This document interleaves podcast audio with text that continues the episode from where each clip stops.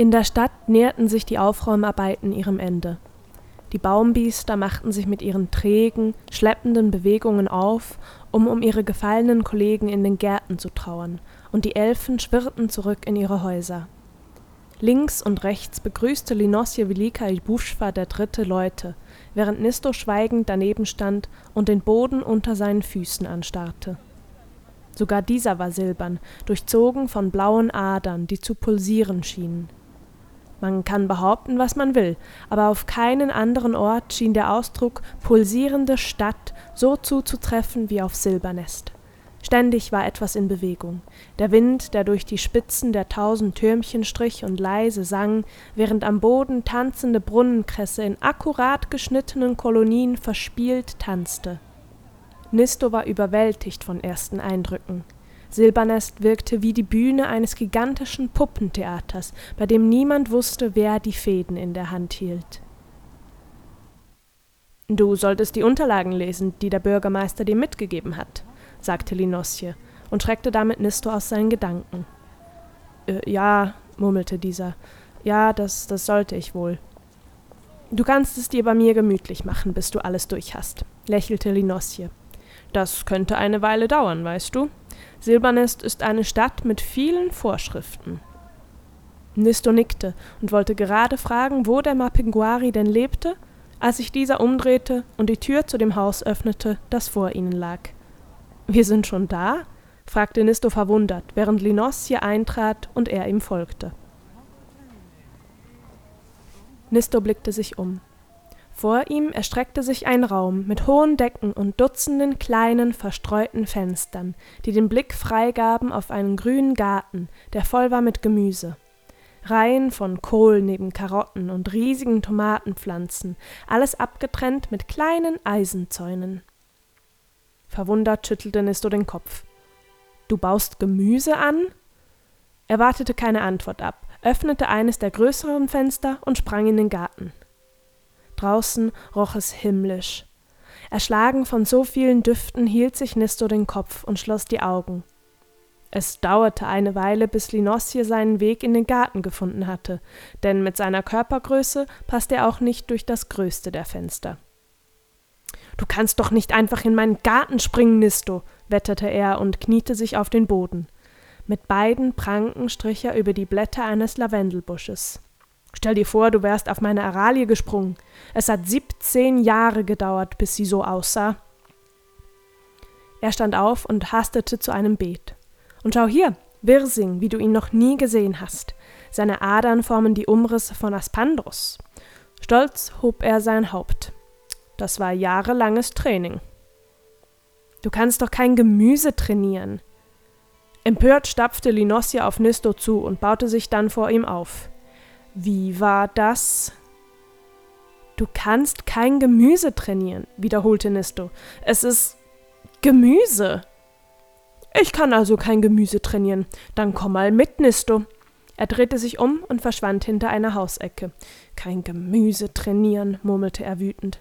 Der Junge hat doch keine Ahnung. Kopfschüttelnd folgte Nisto ihm um die Ecke und fand sich vor einem Regal voller Blumentöpfe. Da waren Blumen, so blau und durchsichtig wie Wasser, Pflanzen, die aussahen wie kleine Vögel, Tomatensträucher mit Früchten geformt wie die verrücktesten Wesen. Einige schienen sich sogar zu bewegen, und Nisto blieb in respektvoller Entfernung stehen. Wer wusste, wie gefährlich die Pflanzen waren. Linosje räusperte sich und löste den Blick von einer besonders schönen Pflanze. Nun, Nisto, sagte er, ich lebe schon lange in Silbernest und war gezwungen, frühere Mapinguari-Freizeitbeschäftigungen aufzugeben. Was sind denn Mapinguari-Freizeitbeschäftigungen? unterbrach ihn Nisto. Ich möchte da nicht zu sehr ins Detail gehen. Ich bin nicht gerade stolz auf meine Vergangenheit, druckste er herum. Belassen wir es bei den Wörtern unangebracht und blutig. Nisto schluckte. Hier in Silbernest hat jeder eine Aufgabe. Limsen von nebenan betreibt eine Bäckerei. Die Straße runter wohnen Hastina und Gindrolf, die Inhaber einer Apotheke im Zentrum der Stadt. Und ich glaube, Weißberg von gegenüber verkauft Spielzeug. Vielleicht waren es auch Küchengeräte. Jedenfalls, Mir und Tefta gehört ein kleines Pflanzengeschäft. Dadurch entdeckte ich meine Leidenschaft für talentierte Pflanzen. Mein ganzer Stolz ist diese Zuckerrübe hier. Sieh nur, wer ist Tefta? Fragte Nisto und starrte Linosje verwirrt an. Und was sind talentierte Pflanzen? Tut mir leid, du musst gerade mit Informationen förmlich überschwemmt werden, lachte Linosje. Nun, talentierte Pflanzen sind Pflanzen, die lernen können, die man trainieren kann. Er warf Nisto einen vielsagenden Blick zu, und dieser hob unter der Kapuze eine Augenbraue. Es gibt in Aspandros viele talentierte Pflanzen, man muss sich nur auskennen. Die meisten halten sich lieber versteckt. Es hat fünf Jahre gedauert, bis ich und Tefta, ehrlich gesagt durch ein Missgeschick, herausgefunden haben, dass es den lustigen Lollo gibt. Wenn man ihn mit einer bestimmten Mischung aus Wasser und Wein gießt, beginnt er ganz entzückend zu kichern. Ein recht unterhaltsamer Partytrick. Aber es gibt noch viel mehr zu entdecken in der Welt der talentierten Pflanzen. Du hast in den Gärten bestimmt schon tanzende Brunnenkresse gesehen. Man kann sie so trainieren, dass sie zu jeder Musik tanzen. Besonders unterhaltsam finde ich es ja, wenn sie zu lingendem Geigeismus tanzen. Glaub mir, da geht die Post ab. Oder hier! Er zog einen Blumentopf aus dem Regal, in dem eine Pflanze stand, deren Früchte gelb und geformt wie kleine Vögel waren. Das hier ist ein Exemplar der Pirolpaprika äußerst selten.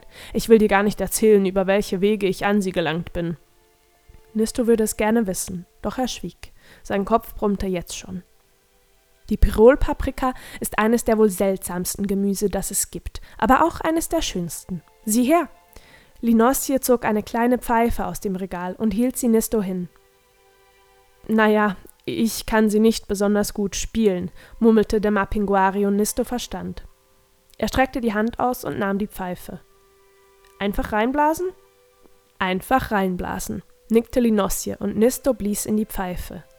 Der Ton, der ihr entwich, war ein hohes Trällern, das förmlich durch die Luft zu tanzen und dann im Wind zu sterben schien. Das klingt sehr hübsch, dachte Nisto und blickte den unsichtbaren Tönen nach. Hier spielt die Musik, Junge, sagte der Mapinguari, legte ihm eine Pranke auf die Schulter und drehte ihn zu sich. Schau genau hin. Und Nisto schaute hin. Langsam, ganz langsam schienen die Paprikavögel die Köpfe zu bewegen und dann die Flügel. Sie bewegen sich, rief Nisto.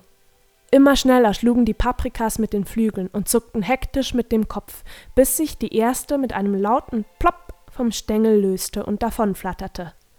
Nach und nach lösten sich immer mehr der Paprikas und flogen nahe an Nistos Kopf vorbei in den Himmel.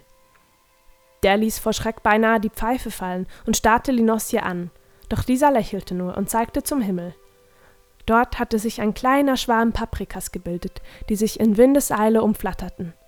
Es wirkte wie eine einstudierte Ballettnummer. Nisto konnte den Blick nicht lösen, während das Gemüse mal hierhin, mal dahin flog. Kann man sie steuern? Fragte er aufgeregt. Linosje schüttelte den Kopf. Soweit wir wissen nicht, aber wir wissen noch lange nicht alles über talentierte Pflanzen. Und jetzt solltest du dich langsam ducken. Ducken? Ducken! Hastig stellte er den Blumentopf zurück ins Regal und riss Nisto mit sich auf den Boden.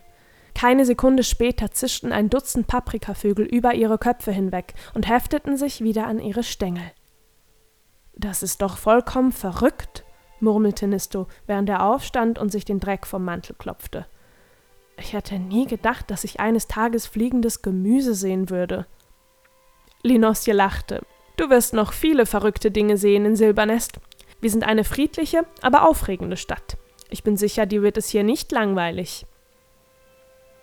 Er machte sich auf den Weg zurück ins Haus, während Nisto immer noch auf die Stelle starrte, an der zuvor die Pirol-Paprikas geflogen waren.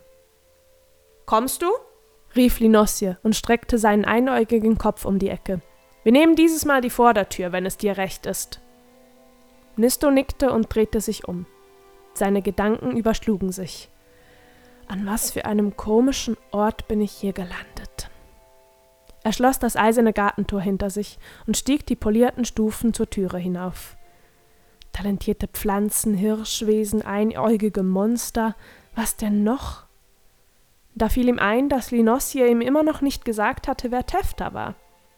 Doch der Mapinguari hatte auf einem Tisch schon Dutzende Blätter ausgelegt. Es gibt viel zu lesen, Junge, sagte er und klopfte auf einen Stuhl am Tisch. Silbernest hat einige Regeln, und ich rate dir, sie zu befolgen. Mit diesen Worten machte er sich auf in die Küche. Seufzend ließ sich Nisto auf den Stuhl sinken und fuhr sich unter der Kapuze durch die Haare, die durch seine Finger flossen wie Wasser. Er rieb sich die Augen. Was mache ich hier bloß? Möchtest du deinen Tee mit oder ohne Zucker? erklang da die Stimme seines Gastgebers aus der Küche. Wie bitte? rief Nisto verwirrt zurück. Deinen Tee mit oder ohne Zucker? Resigniert ließ Nisto den Kopf in die Hände sinken. Ich weiß es nicht, murmelte er. Ich weiß noch nicht einmal das.